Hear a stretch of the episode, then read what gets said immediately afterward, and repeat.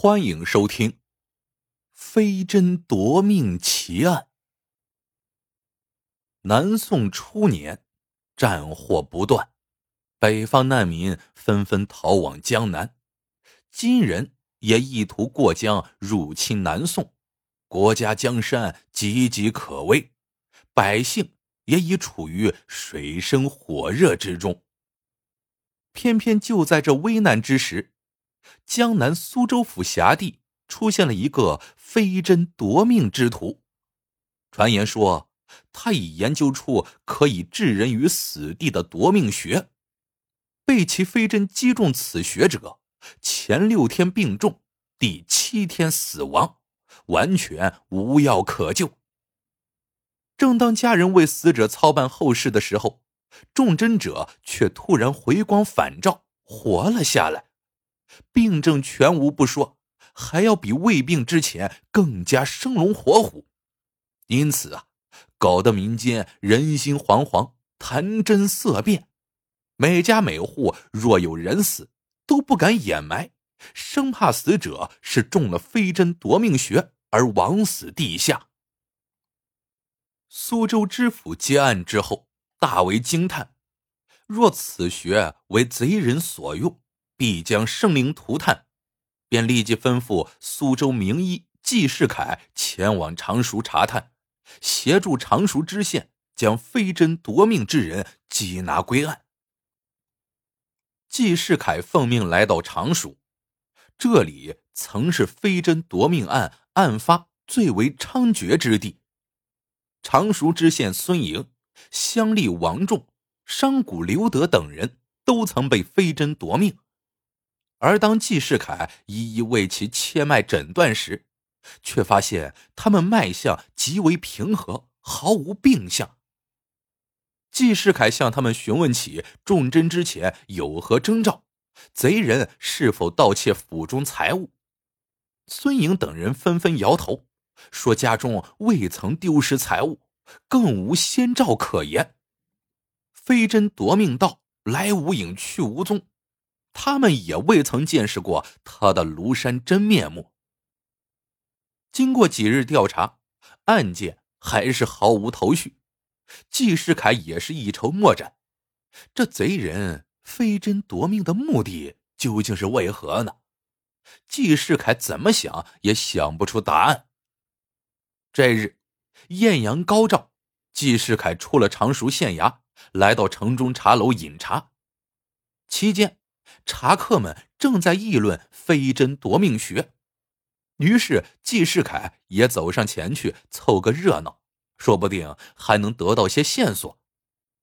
听茶客们说，常熟一带最负臭名的绿林大盗洪一刀，不久前也中了飞针，现在正一病不起，眼看就要不省人事。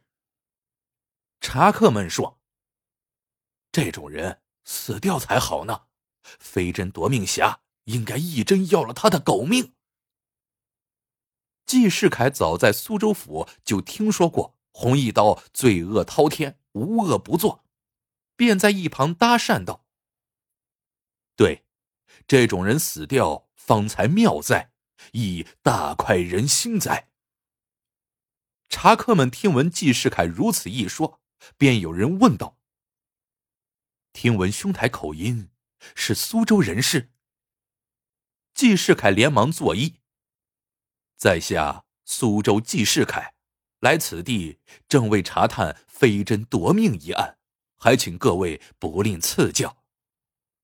茶客们一听他是苏州名医季世凯，便都围了过来，捋起袖子请季世凯帮他们诊脉。季世凯大笑道：“诸位。”这里是茶楼，而非医馆。只要大家能够助我破案，我便在常熟悬壶一年，不知可否？茶客们顿时热闹了起来，纷纷向纪世凯献计献策。茶客们中有一位是常熟县衙的仵作，他对纪世凯说：“几位中针者在中针之后，他都前往查验过。”但重针穴位并不一致，他也曾拜访过本地多位名医，得知那重针穴位只不过是普通的穴位，并非民间所传说的夺命穴，无半点玄妙之处。季世凯听后大惊，他之前也曾向知县、乡吏等人询问过他们重针的穴位，但因时间过久，伤口早已愈合，他们也说不出具体位置。今天得遇仵作，季世凯便请他画出几人重针的穴位。而当仵作画出所有的穴位之后，季世凯不禁眉头紧锁，因为。这几个穴位的确平常，或许飞针夺命不在穴位，而在于针。而几枚飞针，季世凯也早已见过，是民间医家常用的石灸之针，并无异常之处。这时，一位茶客说：“知县孙莹在中针之前是个贪官，贪污受贿，糊涂判案。”具体事例不胜枚举。另外一位茶客也说，乡里王仲在重针之前是个酷吏，霸占农田，强占民女，收取苛捐杂税，从不眨眼。还有说，商贾刘德重针之前是个奸商，以次充好，欺行霸市，也是常有之事。可他们几人中过飞针之后，却仿佛都变了个人似的。知县孙莹变得清正廉洁、爱民如子；乡里王仲近来减少租税不说，还常常捐款救助难民；而商贾刘德则变得诚挚本分、童叟无欺。季世凯听后，仿佛终于找到了这贼人飞针夺命的目的。难道他在飞针上涂抹了可以让人弃恶从善的药物吗？飞针夺命的真正目的，不是为了要取人性命，而是要人放弃邪念，改邪归正，为民造福。季世凯向大家说出了自己的想法，仵作却摇了摇头，说：“飞针夺命的确是为了要人性命。后街妓院中的老鸨在中针之后的头一个月就暴病身亡了。”季世凯又陷入了困惑之中：为什么有人中针还活着，有人中针却死了呢？季世凯真是百思不得其解。回到县衙后，季世凯本想询问孙知县中针前后为何变化如此之大，但又怕他下不了台，只好作罢。季世凯对孙莹说。他想去为绿林大盗红一刀诊脉，也只有这样，他才能查出飞针夺命穴的所在。孙莹大惊，说：“红一刀历来杀人不眨眼，这一去恐怕是凶多吉少。”他劝季世凯多带些兵士一同前往，以防万一。季世凯说：“带了兵士去，反而会引起贼人怀疑。”于是便租了条小船。独自前往。红一刀一伙贼人常聚在常熟北部湖泊中的一个小岛上，向来不与外人交往，除非是去打家劫舍。季世凯所租小船刚行至湖中，就被贼人拦下。季世凯连忙自报家门。当贼人听说他是苏州名医季世凯的时候，顿时喜出望外。请他到岛上为红一刀诊疗。上岛后，季世凯在忠义堂内见到了奄奄一息的红一刀。经过一番诊断后，季世凯手足无措，因为红一刀的脉象混乱，无法得知究竟伤在何处。季世凯不禁额头出汗，要知道红一刀可是匪首。搞不好会让他人头落地。而当红一刀看到季世凯面色惊慌之时，却说道：“先生勿需烦恼，我红一刀作恶太多，有此一病实属天意。先生这就请回吧。”季世凯见红一刀已抱必死之心，便向他说出飞针夺命穴一事。看来他们久居小岛，对外面的事情并不知晓。红一刀听后，面露疑惑：世上竟有如此神奇之事，可那高人如何上的小岛？先生又是如何确定我中了夺命穴呢？季世凯一愣，因为自己的确是道听途说呢。红一刀苦笑道：“先生，快请回吧。如果我有个三长两短，先生恐怕也无法活着回去。”季世凯在走之前，再三叮嘱红一刀的兄弟：“若红一刀去世，切不可当即掩埋。”以防他真的中了飞针夺命穴而起死回生。船行至湖中，季世凯发觉不对，因为红一刀向来暴虐成性，今天怎么会变得如此宽容大度，放他离去呢？季世凯连忙吩咐船家将船开回，不料还未转头之时，就见小岛上火光冲天。船家说。季先生，不用回去了，红一刀已经死了。原来，小岛上的贼人一向无土葬之礼，人死之后都会以火葬处置。季世凯暗叫不好，要出大事。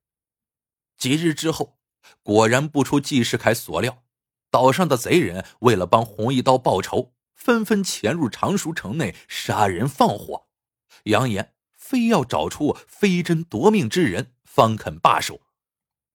原来，红衣刀在被火葬之时，突然从木柴中翻身而起，但为时已晚，他还是丧生在了熊熊烈火之中，活活被火烧死。孙知县见事情突变，便责怪季世凯办事不力。如果不是他告诉贼人飞针夺命穴一事，恐怕他们至今还蒙在鼓里，以为是红一刀诈尸呢。季世凯也没有争辩。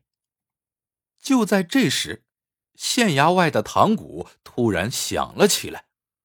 不一会儿，衙役就跑来说，衙门外有一人自称是飞针夺命侠，前来投案自首。季世凯和孙知县面面相觑，不知是真是假。升堂之后。衙役将飞针夺命侠带上堂来。孙知县拍了一下惊堂木，厉声道：“堂下所贵何人？报上名来。”而当那投案之人抬起头时，孙知县却倒吸了一口冷气。原来此人竟是本地有名的老中医冯定坤。孙知县连忙将冯定坤请至后堂，问其缘由。原来，冯定坤真的是飞针夺命道，他自幼习武，轻功了得，飞刀绝技也最为擅长。冯定坤长大之后，曾遍访名医，研习医术。起初，他学医是为了养家糊口，但多年行医之后，冯定坤经历了很多。看惯了朱门酒肉臭、路有冻死骨的事情，而他作为一名医者，却又无能为力。许多病人因买不起药，在他面前死去；许多人本没有病，却因为没有钱而被活活饿死。冯定坤开始厌恶这个人吃人的世界，但又无法改变。有一次，他突然发现一个病人。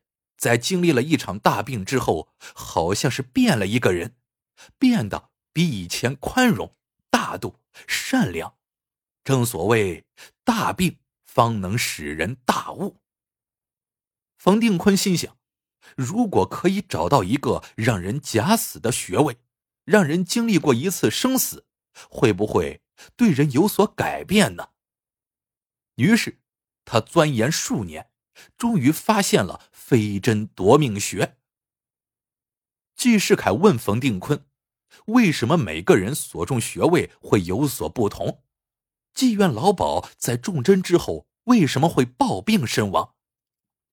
冯定坤说：“当他研究出飞针夺命穴后，害怕被奸人所用，危害百姓，便在施针之时加入内力。飞针在击入人体其他穴位之后，内力会在人体内继续运行，直达夺命穴。从表面看，并不能得知夺命穴位之所在。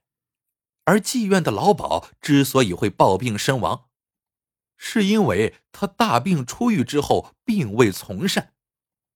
这种人在做坏事的时候，比常人更加容易得意忘形，也因此而常常会血气逆行，冲破尚未愈合的夺命穴，从而导致他命丧黄泉。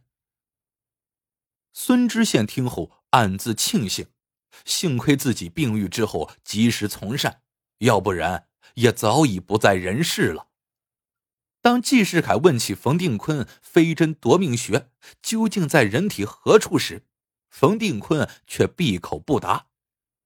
纪世凯笑道：“兄台还信不过我纪世凯吗？”冯定坤叹了口气道：“